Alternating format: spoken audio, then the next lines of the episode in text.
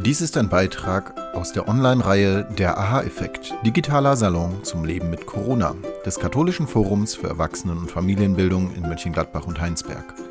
Zusammen mit Gästen aus Wissenschaft, Kunst, Kultur und Religion denken wir nach über das, was Corona mit unserem persönlichen Leben und unserem Zusammenleben als Gesellschaft macht.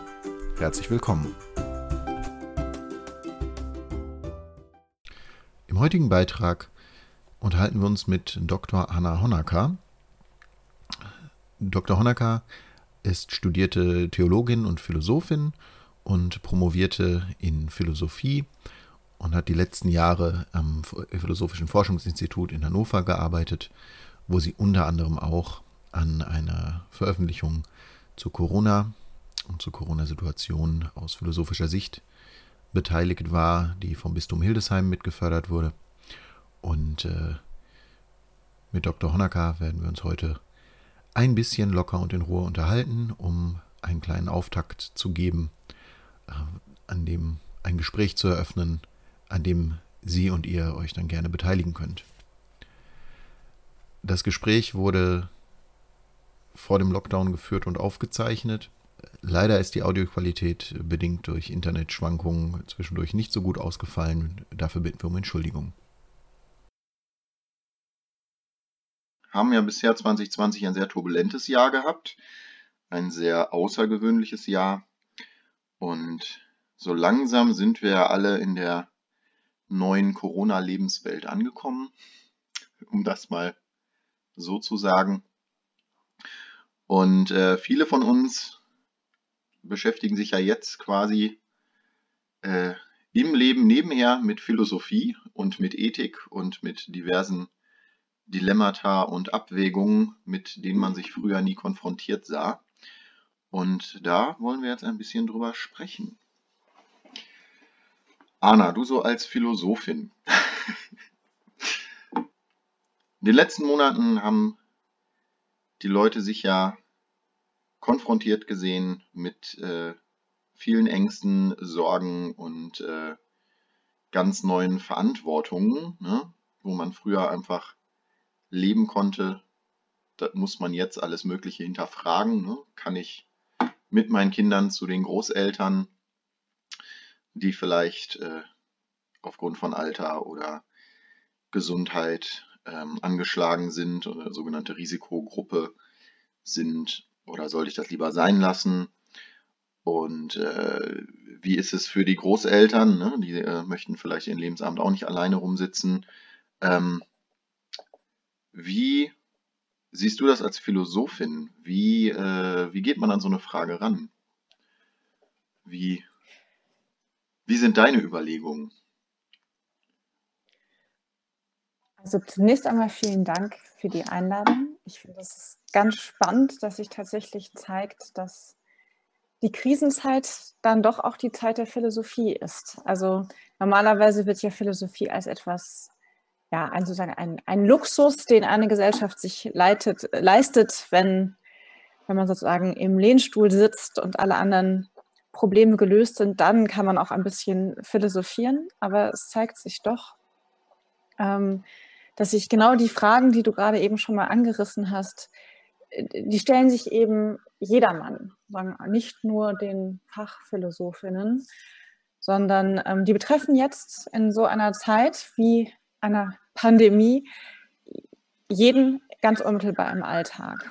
Also diese Krise stellt, ob man will oder nicht, eben auch diese so gesehen philosophischen Fragen nach ähm, Moral, Verantwortung und ich glaube tatsächlich, das große Oberthema, über die, das wir sagen, darüber schreiben können, ist Unsicherheit. Ähm, das habe ich mir jetzt natürlich nicht alleine ausgedacht und ähm, vielleicht sollte ich auch noch vorwegschieben. Ich glaube, wir sollten sehr vorsichtig sein, auch gerade aus der Fachphilosophie heraus, ähm, sowas wie Antworten zu versprechen oder Lösungen. Mhm. Ähm, zumindest bin ich damit sehr vorsichtig, weil ähm, klar suchen gerade alle Orientierung und ich glaube, auch ein bisschen Orientierung können wir geben, indem wir gemeinsam Dinge sortieren, Leitlinien, gedankliche Leitlinien ausarbeiten, Reflexionsmöglichkeiten zur Verfügung stellen, aber einfache Antworten auf diese Frage, was soll ich denn jetzt tun? Was ist das Richtige? Das können ähm, weder PhilosophInnen noch TheologInnen irgendwie jetzt geben. Das vielleicht vorweg, um schon mal die Enttäuschung vorwegzunehmen. Das darf ich auch einmal voll unterschreiben. Wir werden ja jetzt gerade, wir führen ja jetzt gerade dieses Gespräch, aber in der Tat werden wir in diesem Gespräch keine Antworten finden. Ich glaube, wir werden nur noch mehr Fragen finden. Aber natürlich sind auch alle Hörer dieses Gesprächs und alle Teilnehmer in unserem Salon dann eingeladen, sich einzubringen mit ihren Antworten auf diese Fragen, ihren Antwortversuchen, ihren Thesen oder ihren noch weiteren Fragen. Ja, weil letzten Endes erschließen wir uns die Welt ja nur darüber, indem wir fragen, wie sie läuft. Und ich denke, eine letztgültige Antwort ist in so Situationen wie dieser gar nicht zu bekommen, weil es gibt, glaube ich, wenig, was klar richtig oder falsch ist und es ist alles eine Abwägungssache. Deswegen äh, freue ich mich sehr, dass wir zusammen noch ein bisschen Fragen stellen.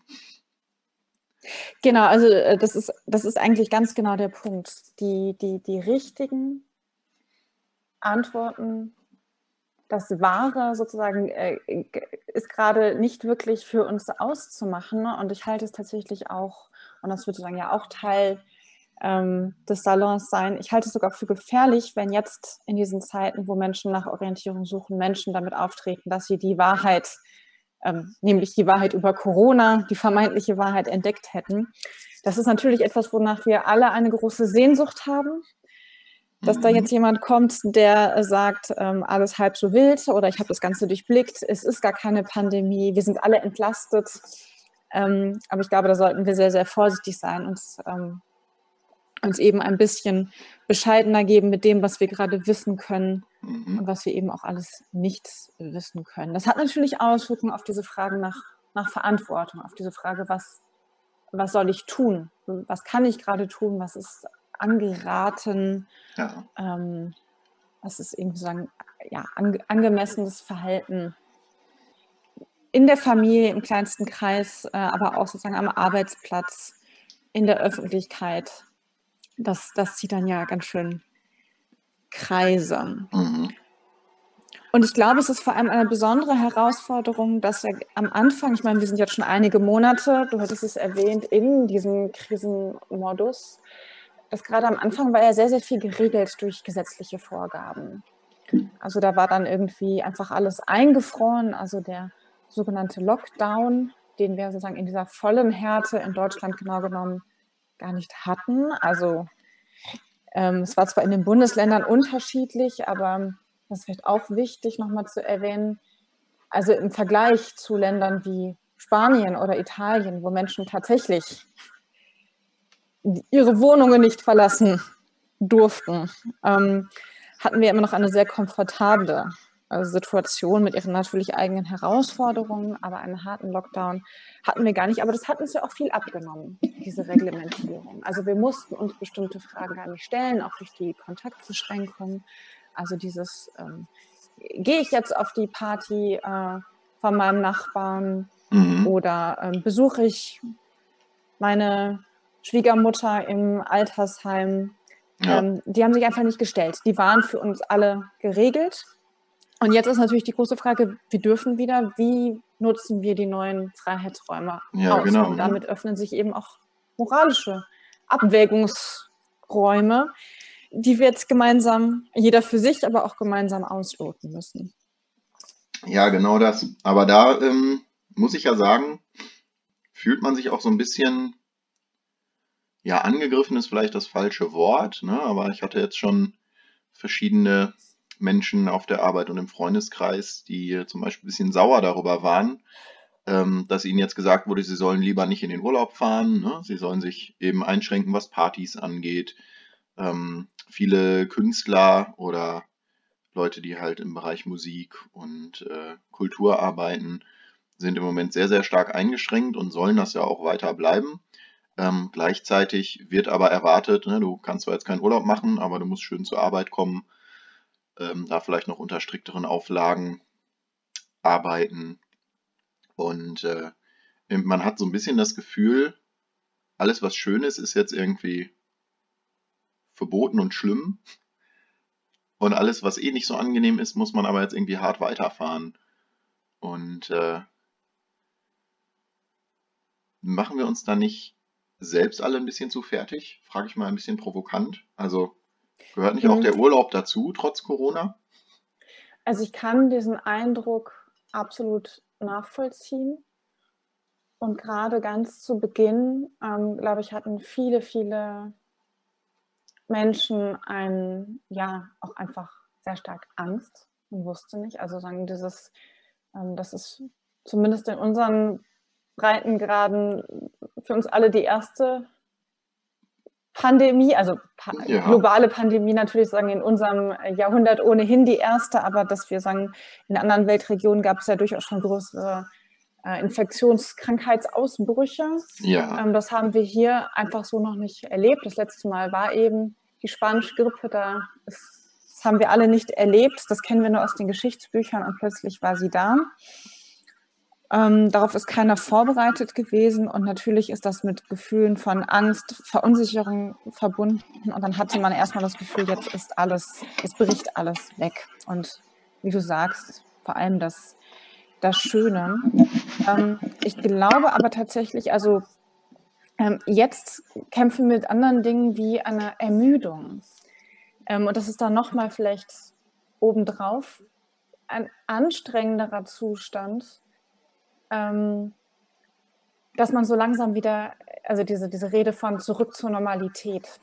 Man möchte jetzt, aber jetzt haben wir es so lange durchgehalten, können wir jetzt nicht wenigstens in Urlaub fahren, können wir jetzt nicht wieder ähm, zurück zu dem, was unsere alten Muster gewesen sind. Und das ist natürlich hochproblematisch, weil die Pandemie einfach noch nicht vorbei ist. ja genau, aber wir haben doch Opfer gebracht. Da müssen wir doch jetzt auch was für bekommen. Genau. Ähm, das Dumme ist, so funktioniert das dummerweise nicht mit dem Infektionsgeschehen. Ähm, es ist aber durchaus nachvollziehbar, dass, dass Menschen so fühlen und sagen, ich glaube, diese Ermüdungserscheinungen, die spüren wir alle. Und ich glaube, es ist ganz, ganz wichtig, ähm, und das wäre auch eine Aufgabe für Kirchen, Verbände, ähm, nicht nur für jeden Einzelnen, äh, sondern auch sagen, Institutionen des öffentlichen Lebens, Mhm. ähm, klar zu machen, was alles geht. Also ich habe vorhin darüber geredet, dass wir gar keinen harten Lockdown in Deutschland hatten. Und man kann immer vor die Tür gehen. Man kann, was ja auch viele Leute getan haben und neu entdeckt haben, Ja, viele Leute waren auf einmal wandern, ist haben Deutschland für sich weiterhin da. erkundet. Genau, wandern, Sport machen. Also äh, es ist natürlich nicht für alle alles immer möglich. Aber sagen gerade was ähm, das Thema Urlaub angeht, ist es vielleicht auch tatsächlich einmal der Punkt, sich zu überlegen, was für ein wahnsinniges Privileg das ist, dass ähm, ein bis zweimal im Jahr wegfahren oder sogar wegfliegen für uns als normal gilt. Ein Großteil der Weltbevölkerung fliegt niemals irgendwo hin und schon gar nicht einfach nur zum Urlaub. Also Mhm. das ist natürlich jetzt, klingt erstmal hart, den Leuten zu sagen, die jetzt ihren, ähm, ihre Fernreise diesen Sommer nicht antreten können. Also ich äh, kann das durchaus nachvollziehen. Ähm, meine Ja. Urlaubspläne wurden auch durchaus gekippt. Ähm, Ja, da schuftet man hart. Ne? Kein Weltuntergang, ein Jahr mal auf seinen Urlaub, äh, das heißt nicht zu verzichten, sondern diesen Urlaub anders zu gestalten. Mhm. Ähm, und viele Leute können das aus finanziellen Gründen ohnehin auch nie, auch in Deutschland nicht. Mhm. Also ich würde sagen, da müssen wir mal ganz genau hingucken, worüber beklagen wir uns da überhaupt. Ja. Und äh, das heißt nicht, dass es nicht weh tut. Mhm. Wie gesagt, das kann ich nachvollziehen, aber ähm, ähm, einmal im Moment ähm, äh, prüfen, an welchen Standards man jetzt sein, sein Leid bemisst. Und da Ja. ist es sehr hilfreich, ähm, sich mit Menschen aus anderen Regionen auszutauschen. Ich selbst habe Freunde ähm, in Italien oder in den USA. Ich habe viel mit denen in der Zeit kommuniziert und ähm, das hat für mich einiges zurechtgerückt. Ja, das ist ein, äh, schöner, ein schöner Satz, den du da gerade gesagt hast. Diesem, ähm, es ist nicht in jedem Punkt unbedingt ein Verzichten, sondern ein anders gestalten. Ähm, also natürlich mh, sind uns gewisse Dinge einfach generell verwehrt, aber die, die Herausforderung ist, glaube ich, in der Tat zu sagen, ich mache es jetzt anders. Also nicht ein, ich mache es gar nicht. Ne? Es ist ja nicht so, wie du das schon sagtest, wir hatten ja nicht den Lockdown, dass das Leben auf Null war, sondern das Leben wurde anders. Und da spielt ja dann wieder diese Unsicherheit mit rein, die du vorhin mhm. erwähnt hast. Ne? Dass ähm, dieses andere Leben, also einen anderen Punkt möchte ich gerade noch mal für später aufheben, aber ähm, dieses, dieses Anders und dieses Andersgestalten, diese Unsicherheit, die löst ja leider einen Haufen Dinge in Menschen aus. Zu der Situation in Berlin vor kurzem. Mhm. Ist jetzt natürlich ein weiter Sprung. Ne, gerade eben waren wir noch zu Beginn des Lockdowns und jetzt gerade sind wir schon in den aktuellen Protesten. Ähm, Frau Merkel hatte ja in ihrer Ansprache zur Nation bei Corona, äh, was ja auch ein Novum ist. Ne? Wir, also wir kennen das ja nicht so, dass die Kanzlerin sich direkt an das Volk wendet in großen Ansprachen. Ähm, aber als der Lockdown dann in, in Gang ging, hat sich Frau Merkel ja an das Volk gewandt und gesagt, und das Zitat fand ich ganz spannend, ne, dass eben Corona und die damit verbundenen Situationen und Restriktionen eine Zumutung für unsere Demokratie darstellen, die eben auf Zeit ausgehalten wird. Mhm. Und jetzt gerade gibt es ja diese große Protestwelle, also was heißt groß, Ge gemessen an der Bevölkerung ist sie nicht sehr groß, aber sie ähm, wird sehr sichtbar gerade von Leuten, die eben auch sehr unsicher sind, die äh, auch einfach die Schnauze voll haben davon, ähm, ne, diese Einschränkungen zu ertragen und äh, dieses, dieses, diese andere Gestaltung jetzt durchzuführen in ihrem Leben. Ähm, und da gibt es ja einen ganzen Haufen diverser Menschen. Also wenn man da sich die, die äh, Mengen in Berlin anschaut, da steht irgendwie der Althippie neben der Impfgegnerin, neben leider Rechtsradikalen, äh, die die Reichskriegsflagge schwenken und den Reichstag stürmen wollen. Ähm, und das ist ja eine Mischung, ich sag mal, diese Menschen würde man ja sonst nie zusammen auf der Straße sehen. Also höchstens auf verschiedenen Seiten einer Demo. Und äh, jetzt laufen die Schulter an Schulter.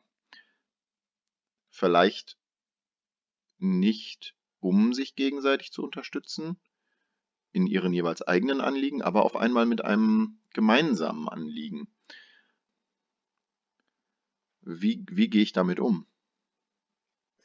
Äh, da muss ich jetzt zurückfragen, ich als wer? Also ähm, äh, ich, als, die, die ich als Gesellschaft, ich als Gesellschaft, sag ich mal. Du als Gesellschaft. Also die, die Verwirrung darüber, dass da äh, Esoteriker und Rechtsextremisten und Rex Rechtsextremistinnen natürlich auch mhm. geschlossen oder zumindest gemeinsam auftreten, ist tatsächlich, naja, auf eine gewisse Uninformiertheit zurückzuführen, weil es tatsächlich Überschneidungen der Esoterik-Szene und der rechten Szene schon sehr, sehr lange gibt und sozusagen natürlich, natürlich. schon im Ursprung, mhm. im Ursprung ähm, gesehen werden kann. Insofern ist sozusagen da tatsächlich das ist gar nicht so verwunderlich, dass äh, diese Gruppierungen jetzt auch äh, gemeinsam marschieren, weil man das jetzt mal so martialisch ausdrücken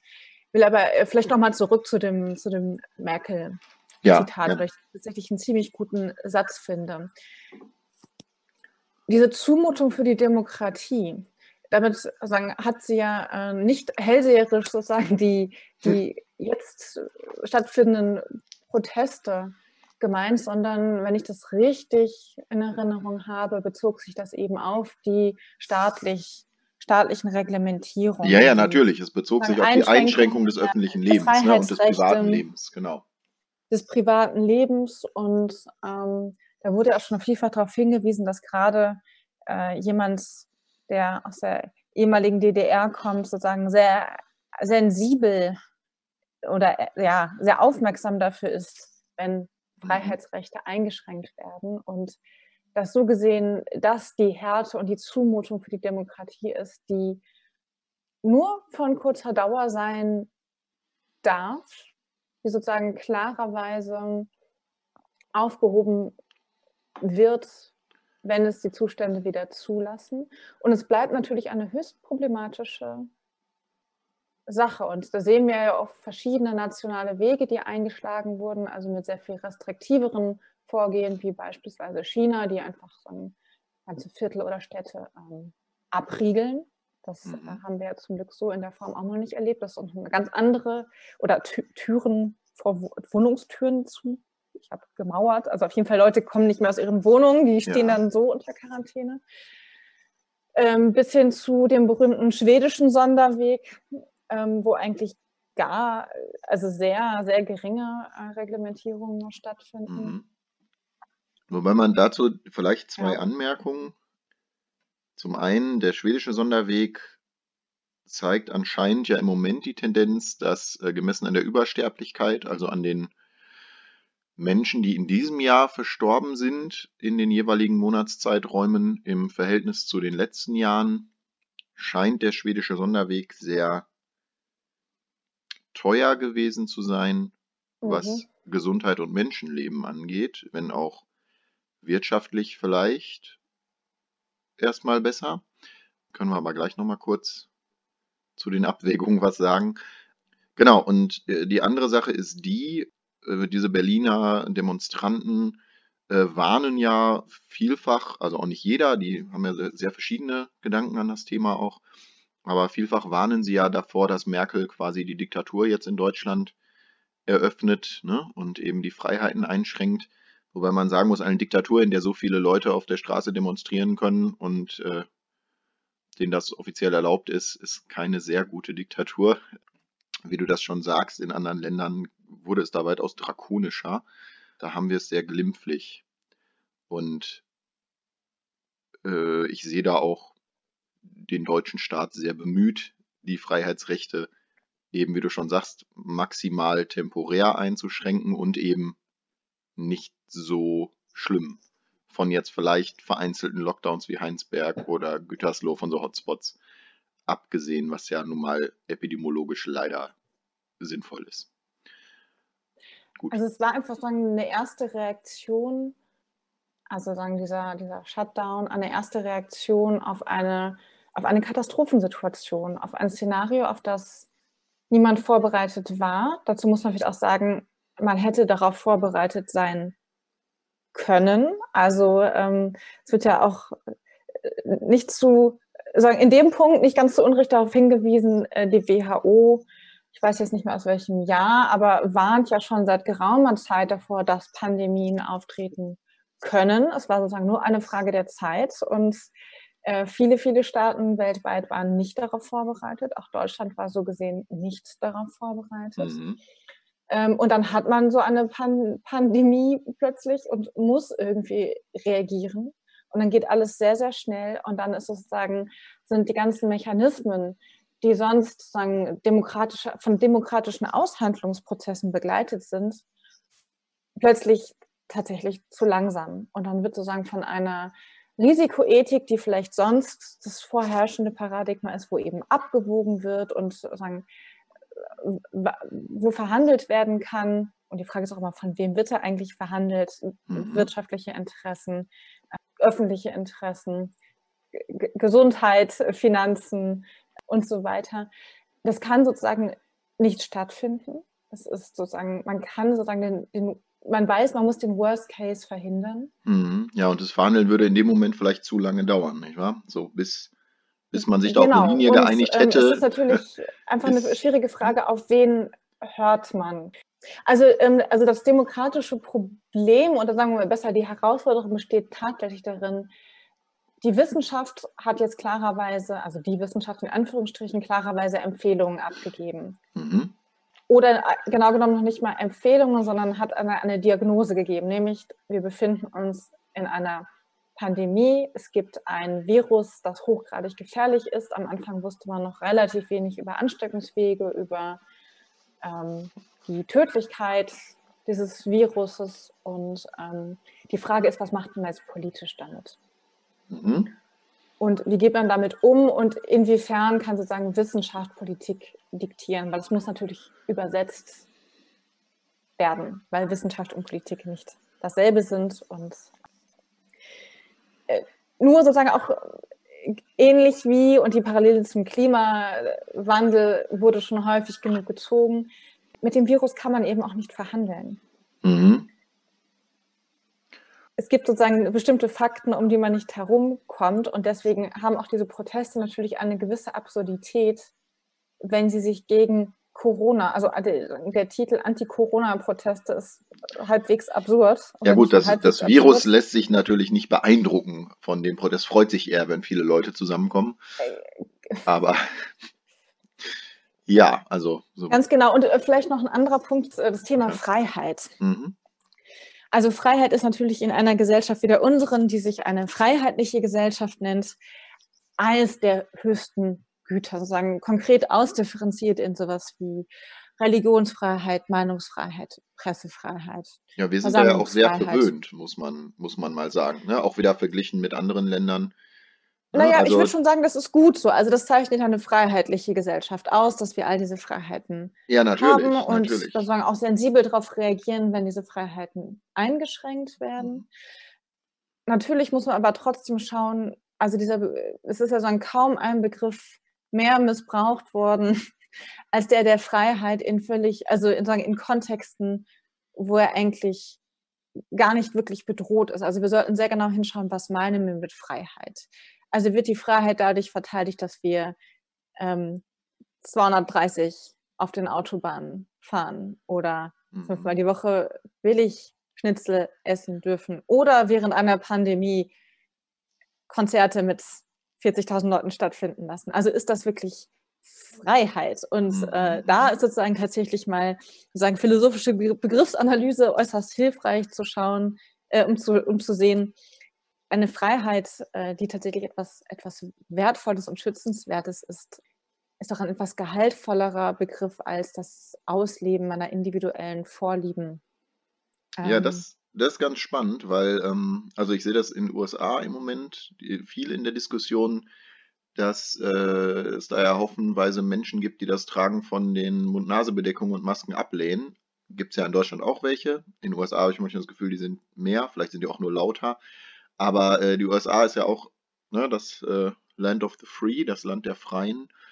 Und ähm, die begründen es ja auch, die sagen, es, es schränkt sie in ihrer Freiheit ein, wenn sie eine Maske tragen müssen. Ne? Und äh, da ist eben ganz interessant, mit was für einem Freiheitsbegriff arbeiten wir eigentlich oder was verstehen wir darunter. Ne? Also ich muss ja auch Klamotten tragen, wenn ich auf die Straße gehe. Da sage ich ja auch nicht, meine Hose schränkt mich in meiner Freiheit ein. Da ist halt die, die Frage, wenn quasi meine Freiheit, keine Maske zu tragen, die Gesundheit anderer bedroht, na, da muss ich wieder gewichten. Und dieses Gewichten und diese Abwägungen, das sind ja auch die spannenden Sachen einfach nur kurz. Es gibt ja, weiß ich noch so aus meinem Philosophieunterricht früher mal in der Schule, so wenn man äh, utilitaristisch denkt, ne, was, was für eine Situation möchte ich herstellen? Ich möchte das größte Glück für die, die größte Anzahl Menschen irgendwie herstellen. Und wenn ich dann manche von denen vielleicht komplett einschränke, dann ist das halt so. Aber solange der Großteil glücklich ist, ist alles gut. Sprich, wenn wir es jetzt mit so einem Lockdown vergleichen, ne, wir müssen gar nicht alle in Lockdown, reicht, wenn ihr die ganzen alten und kranken Leute so ein bisschen wegsperrt. Die jungen Leute können ja rausgehen, die werden das schon überstehen. Funktioniert ja in einer Demokratie nicht. Also, wenn auch natürlich in einer Demokratie nicht jede Meinung sich komplett ausleben kann, weil es eben nach der Mehrheit geht und es dann immer eine Minderheit gibt, die den Ton nicht angibt, leben wir in einer Demokratie in Deutschland, die sich zumindest äh, stark um den Minderheitenschutz bemüht. Gibt es da, also was, äh, wie, wie, wie sieht die Philosophie das? Gibt es da Tipps, Hilfen, Ideen dazu? Wie kann ich so eine Abwägung vornehmen? Also sei das jetzt ne, die Freiheit gegen die Freiheit abzuwägen oder äh, die Behandlung der Personen, Personengruppen abzuwägen. Das sind ja, also daran entzündet sich ja im Moment oft der, äh, ja, was heißt der Zorn, aber ne, da erwächst ja aus der Unsicherheit dann irgendwann so ein bisschen die Hilflosigkeit und aus der Hilflosigkeit dann vielleicht auch ein bisschen Wut. Hast du da vielleicht noch einen Tipp für uns? Also ich kann natürlich nicht die Philosophie vertreten, aber ein Verständnis von Freiheit, was ich sehr einleuchtend finde, was sozusagen nicht dieses libertäre Verständnis ist, was du jetzt für die USA skizziert hast, dieses komplette Ausleben meiner Interessen, ist tatsächlich die Idee, dass meine Freiheit an der Freiheit des anderen grenzt. Und ich glaube auch sozusagen, der wichtige ergänzende Begriff, wenn auch nicht Gegenbegriff, der der Solidarität ist. Also Freiheit ist dann eben immer verantwortete Freiheit. Und ähm, ich habe natürlich als Einzelne das Recht, mich sozusagen auf jede mögliche Art und Weise selbst zugrunde zu richten. Mhm. Das Problem, insofern, äh, wenn wir sozusagen mit Infektionskrankheiten zu tun haben, äh, ist es fast unmöglich. Also steht jedem frei, sich sozusagen an, anzustecken, wenn er das er oder sie das Risiko eingehen möchte und er oder sie meint, äh, er wäre sozusagen äh, dem, dem sozusagen äh, gewachsen. Wobei man da ja auch wirklich, also inzwischen wissen wir immer mehr darüber, wie sich dieses, äh, diese, also wie sich Covid-19 tatsächlich äh, auswirkt. Und es ist sozusagen auch für junge und gesunde Menschen wirklich nicht ohne. Mhm. Ja, und die Langzeitfolgen ähm, sind ja ähm, noch nicht absehbar. Aber, aber genau. Aber gut, wir waren dabei. Aber man darf sich infizieren, es, aber. Aber sagen, in dem Moment, wo ich nicht völlig isoliert äh, in, in, meiner Wohnung sitze oder völlig isoliert dann im Wald lebe oder was auch immer, mhm. laufe ich Gefahr, Teil einer Infektionskette zu werden. Das heißt, ich laufe Gefahr, andere Menschen anzustecken. Und genau da wird es kritisch. Da ist es sozusagen eben nicht mehr ähm, sagen, da, das sind die, würde ich sagen, das sind ziemlich eindeutig die Grenzen meiner Freiheit, mhm. äh, mich selbst zugrunde zu richten, weil ich dadurch andere gefährde. Und natürlich kann man das nie ganz ausschließen. Aber sich möglichst vorsichtig zu verhalten. Also wir hatten ja am Anfang sozusagen diesen Leitsatz, falte dich so, als ob du, also geh davon aus, dass du infiziert mhm, Genau. Mhm. Ähm, das ist natürlich eine sehr, sehr hohe Maßgabe, die über die Zeit hinweg kaum durchzuhalten ist, aus vielen verschiedenen Gründen. Ja, genau. Wir haben ja über die Ermüdung schon gesprochen. Ne? Irgendwann kann man genau. einfach nicht mehr. So, irgendwann ähm, muss man auf meinen Arm genommen werden und ja. äh, muss man mit, mit Leuten interagieren. So. Aber sowas wie äh, das Tragen einer Maske ist nun mal eine, sagen, eine äh, relativ leicht umzusetzende äh, relativ harmlose Maßnahme, die jeder Einzelne, jeder Einzelne ergreifen kann, um andere zu schützen. Also es geht ja tatsächlich vornehmlich um andere. Mhm. Und ähm, sagen diese, diese soziale Erwägung, ich glaube, die sollte in einer Gesellschaft ähm, sehr, sehr stark sein, beziehungsweise es sagt sehr viel über die Gesellschaft aus, wenn sie es nicht ist und sozusagen die individuelle Freiheit, die individuelle Kosten-Nutzen-Rechnung, Solidaritätsgedanken überwiegt. Also du hast es schon gesagt, eine Demokratie zeichnet sich dadurch aus, dass sie ihre Schwächsten, ähm, ihre Minderheiten in Anführungsstrichen mhm. äh, schützt und sozusagen in, in einer Solidargemeinschaft äh, aufhebt, äh, sich um sie äh, sorgt, im Sinne von auf sie Acht gibt. Ähm, und äh, ich glaube, diesen Zusammenhang, äh, den darf man nicht aus den, aus den Augen verlieren. Und da werden auch so Abwägungsprozesse, sagen, also äh, sehr einfach utilitaristische Abwägungsprozesse, die so verhalten wir uns nicht in Solidargesellschaften. Also mhm. es wird nie, zumindest nicht explizit, gerechnet. Ja. Geld gegen Leben. Ähm, wie sollte man das auch bemessen? Also wie sollte man den Wert eines Menschenlebens bemessen? Das ist, das ist einfach unmöglich. Und auch anfangen, also anzufangen, Tote zu zählen und äh, das irgendwie gegen Konjunktur, äh, wirtschaftliche Konjunktur auszuspielen, äh, halte ich für höchst bedenklich. Also in dem Moment, wo man sich auf diese Art von Logik einlässt, des Zählens und Rechnens, gerät der Solidargedanke ziemlich schnell ins Hintertreffen. Mhm. Ja, das ist ein schönes Wort in einen Blick auf die Uhr würde ich da für den Moment auch erstmal schließen. Ähm, ja, aber genau das sind ja Fragen, die uns jetzt beschäftigen werden in den nächsten Wochen. Wir werden ja noch ein bisschen reden über Corona, über Verschwörungstheorien. Wir werden noch mehr über die Unsicherheiten der Leute sprechen. Und äh, ja, ich darf dann auch einfach mal in die Runde fragen an die Hörer, ähm, wie geht ihr damit um? Ich meine, wir haben ja jetzt hier gerade so ein paar schöne Sachen schon gehört und verhandelt. Ne? Wie ist das mit der Freiheit? Wie lebt es sich in einer Solidargemeinschaft? Ähm, die Leute hier vom katholischen Forum, die mithören, die vielleicht auch aus einem christlichen Selbstverständnis heraus handeln, ne? die sehen sich daher vielleicht auch nochmal äh, in einer ganz anderen äh, Pflicht oder in einem ganz anderen mh, hm, Wertverständnis. Und gleichzeitig ist aber natürlich das Leben für die genauso problematisch und die sind vor dieselben Herausforderungen gestellt. Ja, und uns und mich und das Forum äh, würde auch einfach mal interessieren, wie ihr damit umgeht. Und äh, meldet euch gerne bei uns auf den verschiedensten Wegen hier per E-Mail oder auf den Homepages Facebook. Und da sind wir mal sehr gespannt von euch zu hören, mit euch in einen Dialog zu treten und die nächsten Wochen Stück für Stück uns mal ein bisschen weiter forschend und kritisch mit unserer neuen Realität auseinanderzusetzen, damit wie das Leben nun mal im Moment ist. Ich danke Dr. Honecker sehr, dass sie heute hier ein bisschen Perspektive aus der Philosophie beigesteuert hat. Wir werden auch in Zukunft noch mehr von ihr hören. Und ja, vielen Dank. Ich glaube, was tatsächlich eine wichtige Einsicht ist, ist bei all diesen schwierigen Abwägungsprozessen, mit denen wir täglich zu tun haben, weil ja im Prinzip alles, was vorher normal war, was nie Gegenstand von irgendwelchen moralischen Erwägungen war, also einkaufen, äh, Verwandte besuchen, all diese Dinge sind plötzlich Gegenstand von, darf ich das, geht das überhaupt, was bewirke ich damit? Mhm. Ähm, dass wir uns klar machen, dass es tatsächlich okay ist, überfordert zu sein damit, weil es ist überfordernd. Es gibt eben nicht diese ganz klaren Antworten.